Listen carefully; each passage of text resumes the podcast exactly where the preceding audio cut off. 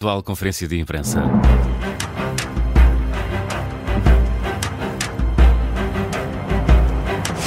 É aquela altura das manhãs 360 em que destacamos uh, histórias e uh, notícias publicadas na imprensa nacional e também internacional.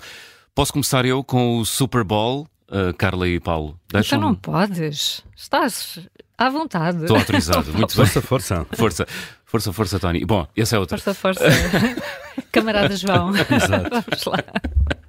Bom, ontem foi dia de Super Bowl, entusiasmadíssimos, não é? Braços no ar. Uh, ganhou os, ganharam os Kansas Chiefs. Uhum.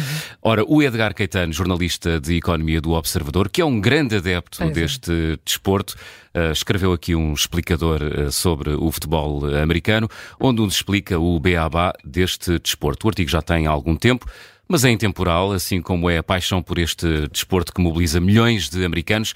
Ora, uh, que tal como o futebol, uh, são 11 contra 11, mas no fim, no futebol americano, não ganha a Alemanha.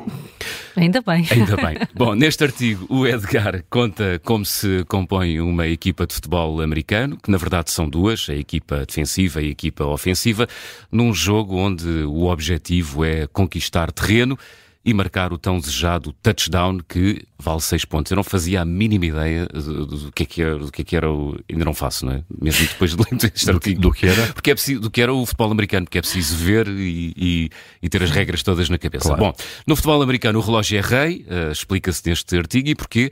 Porque em cada jogada, entre cada jogada, há uma paragem de 40 segundos, onde os treinadores podem fazer substituições nas equipas consoante estão a atacar ou a defender. Portanto, o jogo para, Há 40 segundos onde eles têm que repensar a técnica toda e tudo o que têm para fazer dali para a frente. Mudam os jogadores, os jogadores entram em campo e inicia-se uma nova jogada uh, para uh, ganhar terreno. Vamos a um exemplo.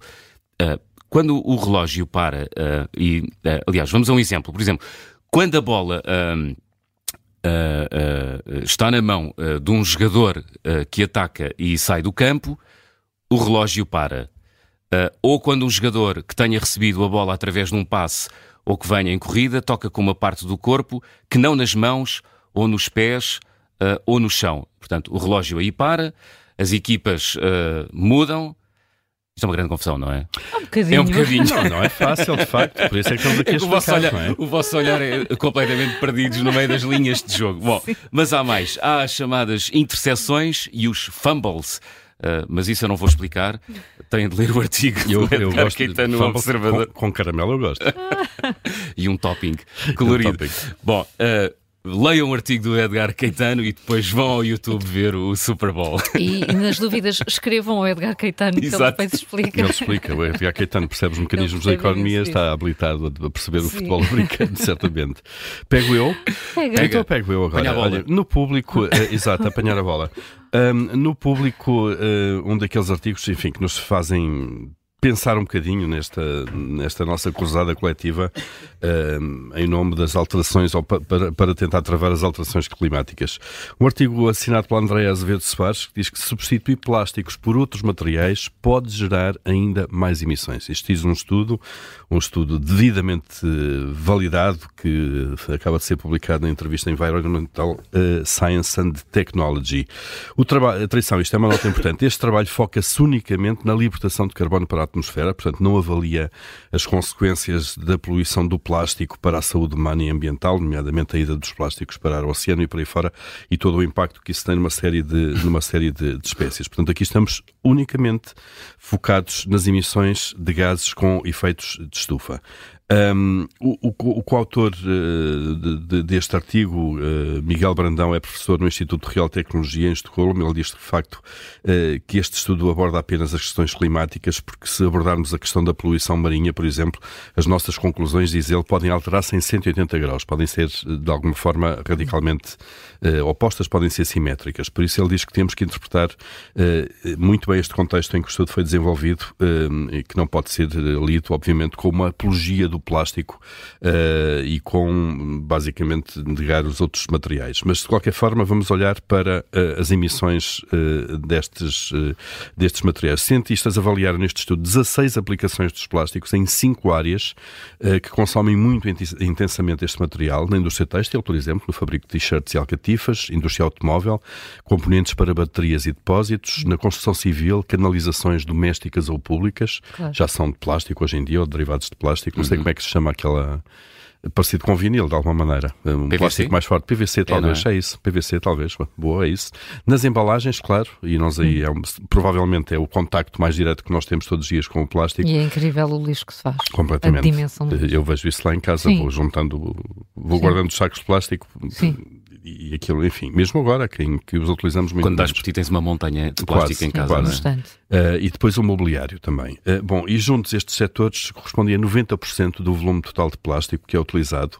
E estes resultados mostram que em 15 das 16 aplicações que foram analisadas, o plástico uh, emite, de facto, mais emissões de gases com efeito de estufa do que os materiais substitutos. Estamos aqui a falar do metal, do vidro ou do, do papel plastificado, conforme os casos. Uh, nestes casos estudados, uh, os, os, produtos plásticos libertam 10% a 90% uh, um, eh, menos emissões ao longo do, do ciclo de vida do produto, lê-se no estudo. Um, no caso, por exemplo, das embalagens, tal questão dos sacos, uh, os cientistas analisaram produtos que vão desde os sacos de compras aos recipientes para comida de animais, passando pelos copos e bebidas e pacotes de leite e leite. O saco de papel, por exemplo, produz três vezes mais emissões do que a versão plástica aquele saco de papel que nós Sim. utilizamos muitas vezes agora já para pôr uhum. frutas, legumes e por aí fora. Um, segundo este estudo, e porquê? Como é que se explica este resultado? Uh, pelo maior consumo de matéria-prima e pelo carbono que é libertado durante o transporte da pasta de celulose. Hum, porque depois, claro. obviamente, eles foram analisar toda a cadeia eh, claro. de produção. A pasta de celulose é, é, pesada, é volumosa e o seu transporte, eh, obviamente, liberta logo a partir de uma série de, de, de, de carbono. Portanto, a questão central uh, aqui é a substituição, diz, diz Miguel Brandão, um dos cientistas envolvidos no estudo. Ele diz que uma coisa pode ser má, mas a alternativa pode ser ainda pior. Uhum. E basicamente é sempre esta comparação que é feita. Nós usamos os combustíveis fósseis e os plásticos para um fim, para um, para um fim específico. Se arranjarmos alternativas melhores que consigam ter a mesma funcionalidade, tudo bem. Podemos abdicar dos plásticos. Mas enquanto não tivermos alternativas melhores, ou mesmo quando substitutos são ainda piores, como é o caso do saco de plástico, ele diz que substituir substituir pode não ser a solução. Mais uma vez, aqui estamos uh, unicamente a olhar para as emissões de, de, gases com efeito de estufa e não para todo o impacto uh, do plástico. E basicamente é um estudo que nos faz pensar um bocadinho até como nós ainda temos muito de pouca informação, uhum. se quisermos, eh, que avalie toda a cadeia de produção para perceber que caminhos é que, que, que opções é que estamos Sim. a fazer e se elas, uhum. depois todas equilibradas, fazem sentido ou não. E eu, desculpem, recordo isso em relação aos carros elétricos também, eh, porque... Há um longo debate, não é? Sobre há um longo debate o impacto sobre... da produção e depois o impacto, das o baterias, da utilização. Da utilização e, e da, da, do período de vida curto que as baterias ainda têm, 7, 8 anos, as baterias, que uhum. fazem andar os carros, as grandes, e a substituição substituição que é preciso fazer-lhes e, portanto, provavelmente ainda há aqui muitas contas uh, a fazer antes de nós chegarmos, de alguma forma, a conclusões Sim. mais é firmes. muito mais complexo. É muito mais complexo, do que, do sem que podemos pensar e, e, para, e para um consumidor consciente e informado, então fica, é claro. mesmo um quebra-cabeças. Sem dúvida. Tentar sem dúvida. Eh, aqui avaliar os prós e os contras de cada decisão. Sem dúvida. Está no público, então, este Está trabalho. Muito bem. Encontrei no DN as propostas dos partidos para, para a educação e é, e é sobre isso que, que gostava eh, de pegar um pouco, porque o Vítor Moita Cordeiro foi ouvir dois professores eh, que conhecem bem o setor naturalmente e também são naturalmente parte interessada. Santana Castilho e Paulo Guinote eh, são ambos conhecidos, eh, têm todos uma intervenção pública importante. Ora, eh, falando de educação, nesta altura, a questão da recuperação do tempo de serviço dos professores naturalmente domina, domina a discussão e o que se percebe é que, para já, os partidos da esquerda fazem muito depender as suas promessas ou os seus compromissos com o, o relatório da Unidade Técnica de Apoio Orçamental, que Uh, não, claro. tem, não tem contas sobre isso. Porquê? Uh, uh, isto, a origem desta questão até remonta ao debate da última sexta-feira entre Pedro Nuno Santos e Rui Tavares, porque ambos concordaram que só poderiam definir um calendário para a reposição do tempo integral do serviço dos professores depois de reconhecerem o, o relatório da UTAU. E Paulo Guinote diz aqui claramente: o estudo da UTAU não foi feito por questões de oportunismo político, porque se entendeu que Não claro. era a altura, não era a altura. Ele é muito crítico. Ele disse, Pedro Nuno Santos já disse tudo e mais alguma coisa acerca desta questão, ou seja, já garantiu que o tempo ia ser recuperado, depois começou a hesitar, depois voltou a dizer que sim, agora voltou a hesitar, uh, e uh, diz Paulo Guinote, digamos que a posição do Livre e do PAN não influi muito, eles estão apenas à espera da posição do Partido Socialista. Uh, Santana Castilho diz que isto é uma questão de justiça elementar e que o atraso na medida tem sido responsável por perdas de milhares de milhões de euros porque as pessoas sabem fazer contas quando vão à padaria, ao, uh, ao uh, supermercado. Enfim. Há várias medidas que são aqui uh, uh, sugeridas. A Iniciativa Liberal uh, propôs o cheque cresce, uma ideia que, de acordo com o partido, ia permitir aos, aos pais escolher o jardim de infância para os seus filhos, seja no setor público ou no setor privado.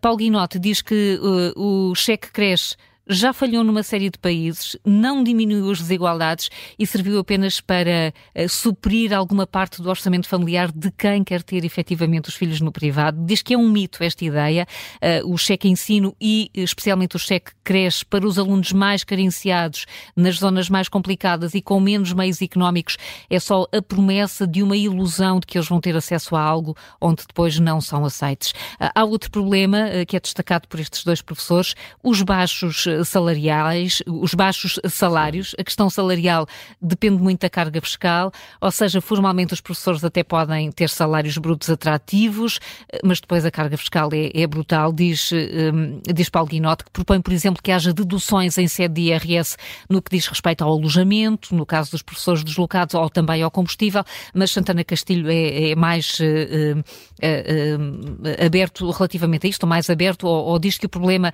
eh, passa muito o setor da educação. Os professores ganham mal, é óbvio, mas não são só eles.